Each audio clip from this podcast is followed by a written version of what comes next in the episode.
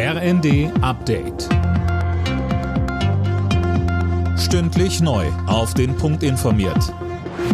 Ich bin Daniel Stuckenberg. Guten Morgen. Für Gas- und Fernwärmekunden und auch für Rentner bringt der Dezember weitere Entlastungen mit sich. Rentner bekommen in den kommenden zwei Wochen eine Energiepauschale von 300 Euro ausgezahlt. Bei Gas- und Fernwärmekunden übernimmt der Bund diesen Monat die Abschlagszahlung.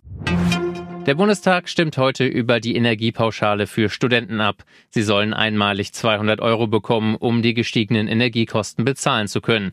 Sönke Röhling, weiteres Thema ist die Strom- und Gaspreisbremse. Ja, damit sollen die steigenden Energiekosten zumindest ein Stück weit abgefedert werden. Bei Gaskunden will der Staat den Abschlag im Dezember übernehmen. Später wird der Preis für die Kilowattstunde auf 12 Cent gedeckelt, zumindest für 80 Prozent des Vorjahresverbrauchs. Beim Strom liegt dieser Deckel bei 40 Cent.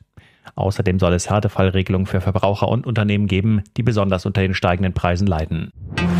Wer in gut anderthalb Jahren live bei den Olympischen Spielen in Paris dabei sein will, hat ab sofort die Chance dazu.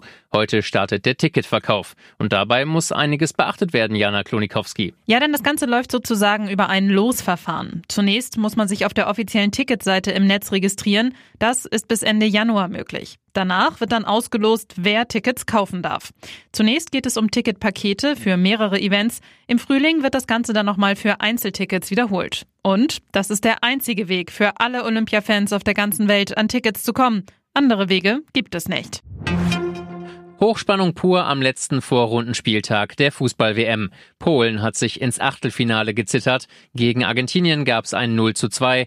Dennoch sind beide weiter. Weil Mexikos 2 zu 1 Sieg gegen Saudi-Arabien nicht hoch genug war, sind die beiden Teams dagegen raus. Ebenfalls in der K.O.-Runde stehen Australien und Frankreich.